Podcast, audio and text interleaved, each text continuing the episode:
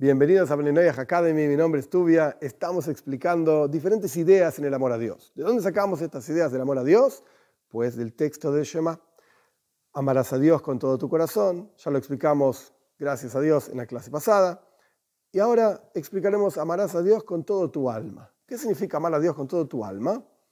Si explicamos en la clase anterior que hay básicamente dos asuntos en el interior de la persona, el bien y el mal, parte derecha del corazón, parte izquierda del corazón, son representaciones. Si uno habla del corazón y obviamente no ve bien y mal, ve una, una bomba de sangre, los médicos sabrán cómo funciona, etcétera, etcétera, pero sea como fuere, expresa, espiritualmente hablando, el bien y el mal en el interior. Entonces quiere decir que estamos compuestos de diferentes partes y tenemos, como dijimos antes, un conflicto en nuestro interior. Es un conflicto constante, que de hecho no va a parar nunca. No es que un día vas a ser el gran rabino de no sé dónde y el gran bondadoso de no sé dónde, toda tu vida vas a tener un conflicto en tu interior. Hay que aprender a vivir con ese conflicto y hay que aprender a disfrutar de ese conflicto en términos de que cuando uno subyuga al mal en su interior, esto le genera un placer enorme a Dios. Oh, entonces, ¿para qué estamos acá? ¿Para tener yo placer o para que Dios tenga placer de mi servicio a Él? Pues obviamente la última opción es la correcta. Entonces, cuando yo quiero hacer algo que no está bien, y sin embargo me esfuerzo a sí mismo, a mí mismo, me subyugo mi parte negativa, esto genera un placer enorme y esto es la razón misma de ser por la cual Dios nos cree y nos pone acá y nos pone todos estos desafíos y dificultades y pasiones para que las trabajemos. Entonces, en la clase anterior hablamos de todo tu corazón, que la parte negativa de la persona aprende a amar a Dios en forma egoísta, porque le hace bien a él, a mí, me da de comer, me da esto, me da lo otro, y la torta que me comí así de grande, me la dio Dios, ok, pero la torta estaba muy rica. Por lo menos reconozco que me la dio Dios. Pero cuando vamos a la segunda parte, Behol Nafsheho, con todo tu alma, está en singular. Levavejo, por así decir, tu corazón, es como si dijésemos, mal traducido, tus corazones, dos letras veis, como explicamos la clase pasada, pero Nafsheho está en singular, tu alma. ¿Y todas las partes que yo tenía en mi interior?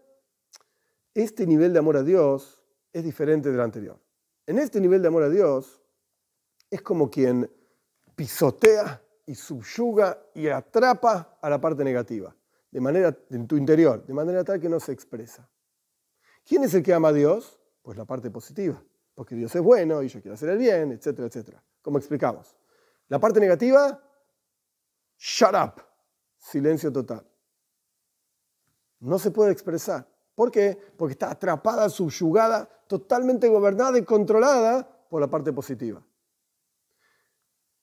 ¿Qué ventaja tiene al respecto del nivel anterior? Porque el orden en la Torah también es Torah, también es enseñanza. Primero viene a amar a Dios con todo tu corazón. Tu parte negativa diga, oh, Dios es bueno porque me da de comer torta. Qué bueno, qué rico. Pero en realidad es algo muy egoísta y no es expresión de una verdadera expresión de amor a Dios. En este segundo nivel, todo lo negativo y egoísta de la persona queda totalmente atrapado, cerrado, callado, no se puede expresar, totalmente pisoteado por la gran cantidad de bien que la persona tiene en su interior. Entonces el bien en el interior de la persona, por así decir, desborda al mal, lo pisotea, no lo deja expresarse y lo atrapa. Entonces, ¿quién es el que ama a Dios? Nafshejo, tu alma sola. La ventaja de esto es que la persona hace tanto bien y tiene tanto, tanta conexión con Dios, tanta conciencia de la presencia de Dios, que esto es algo muy poderoso. La persona vive sintiendo a Dios. La desventaja es que el alma animal, la parte animal de la persona, no aprende a amar a Dios, no aprende nada. Queda totalmente atrapada y subyugada y, y está ahí en potencial y un día tramando cosas en la cárcel, por así decir, un día se va a escapar de la cárcel y te voy a hacer todo lo que yo quiera. En el nivel anterior, como entiende algo de lo positivo de Dios, entonces no se revela con velarga tanto. En este nivel eh, queda ahí en la cárcel juntando broncas, como quien dice, pero la desventaja del nivel anterior es que es algo egoísta. Y la, desventaja, la ventaja perdón, de este nivel de con todo tu alma es que es tan, pero tan desbordante el bien que hace la persona que logra vivir con un nivel de conciencia de Dios muchísimo más profundo.